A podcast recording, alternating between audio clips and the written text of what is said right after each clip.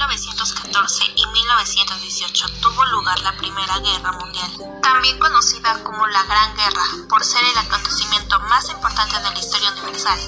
Dejó alrededor de 15 millones de víctimas militares y civiles. Pero, ¿cuáles fueron las causas de este acontecimiento?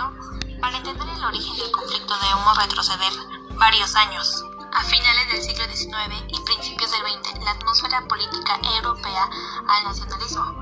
Todos los países querían aumentar su poder para dominar el mundo. Por eso las colonias africanas y asiáticas fue de tanta importancia. Gran Bretaña, Francia y Alemania gobernaban el mundo por su política y no permitirán renunciar a ellas ni a los recursos que tenían, además que luchaban por obtener el dominio del comercio internacional, aunque en ese tiempo, solo por si acaso, todos comenzaron a fabricar e invertir en mejores armas, y todo esto lo hicieron discretamente, excepto Reino Unido, porque se construyó un barcote.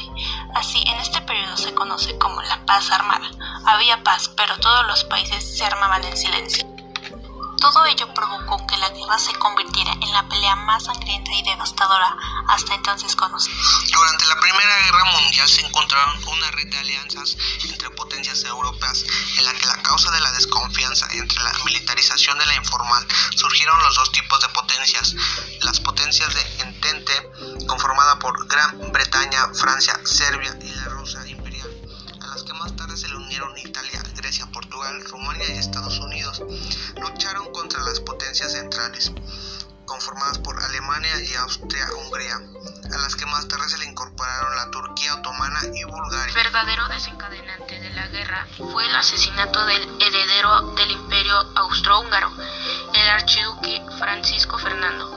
Principal causa fue el imperialismo, afán de todos estos países por expandirse y conquistar territorios el crimen por un grupo nacionalista serbio conocido como Mano Negra. Austria-Hungría culpó a Serbia por el ataque y el 28 de julio de 1914, sabiendo que contaba con el apoyo de Alemania, le declaró la guerra a Serbia y Rusia apoyó a Serbia. El 1 de agosto, Alemania le declaró la guerra a Rusia. El 2 de agosto, las tropas alemanas cruzaron las fronteras de Luxemburgo y así declararon la guerra a Francia. El 3 de agosto de ese mismo día, la guerra comenzaba. El ministro británico de Asuntos Exteriores pronunció estas palabras. En toda Europa se apagan las luces y puede que jamás volvamos a ver las luces encendidas. El 4 de agosto, Gran Bretaña declaró la guerra a Alemania. Esto sucedió por no respetar la neutralidad de Bélgica, intentando pasar sus tropas por este país. El 10 de agosto, el imperio austro, austro, austrohúngaro, Rusia, y en consecuencia, el 12 de agosto, Gran Bretaña y Francia le declararon la guerra. El 23 de agosto, Japón, que había firmado una alianza con Gran Bretaña en 1902, declaró la guerra a Alemania. Y el 15 de agosto, Austria le declaró la guerra a Japón. Septiembre de 1914, toda Europa estaba en guerra. Una guerra que creían que duraría unas semanas, que se prolongó cuatro años, tres meses y 14 días. Segunda batalla de Ypres, abril de 1915. En abril de 1915, Alemania trató de recuperar de nuevo Ypres. Tras un breve bombardeo inicial, los alemanes emplearon por primera vez un gas tóxico por atacar al enemigo, guerra química.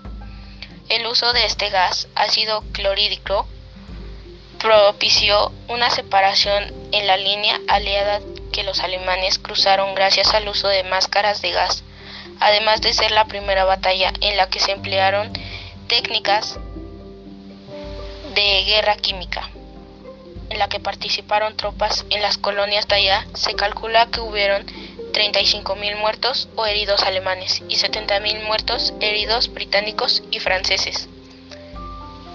Batalla de Verdún, 1916, la batalla más larga de toda la Primera Guerra Mundial. Duró un total de 10 meses y se enfrentó principalmente a Francia y Alemania. Es considerada uno de los eventos más brutales de toda la guerra. El inicio del ataque por parte de los alemanes tuvo lugar el 21 de febrero de 1916, con un intenso bombardeo de artillería de artillería sobre los fuertes situados alrededor de Verdún. Para diciembre de 1916, los franceses ya habían recuperado todas las posiciones perdidas. La, la batalla de Verdún supuso un duro golpe para las aspiraciones alemanas de conquistar Francia, pues se convirtió en un sangriento e infructuoso intento. Se calcula que hubieron 540.000 muertos o heridos franceses. La batalla de Cambrai, 1917.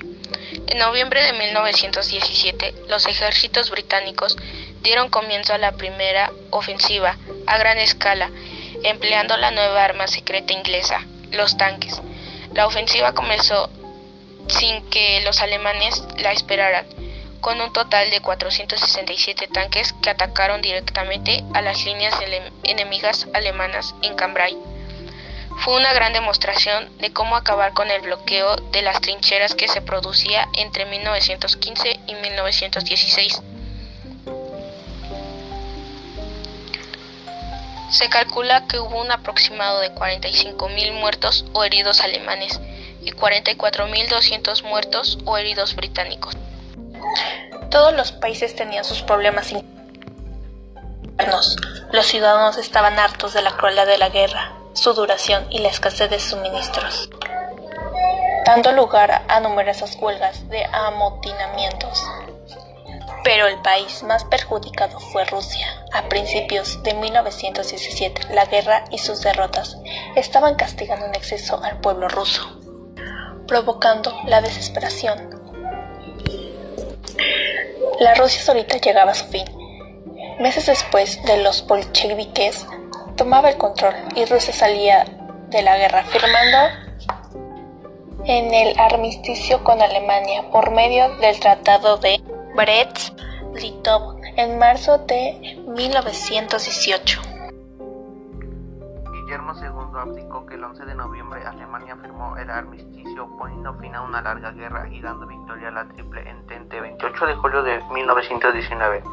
Se firmó el acuerdo definitivo de de guerra del Tratado de Versalles. En los países vencedores reconocían Alemania y sus aliados los responsables de la guerra, sanciones territoriales, militares, orales, políticas y económicas. Alemania estaba obligada a reducir su ejército y armamento, indemnizar el resto del país por los años causados.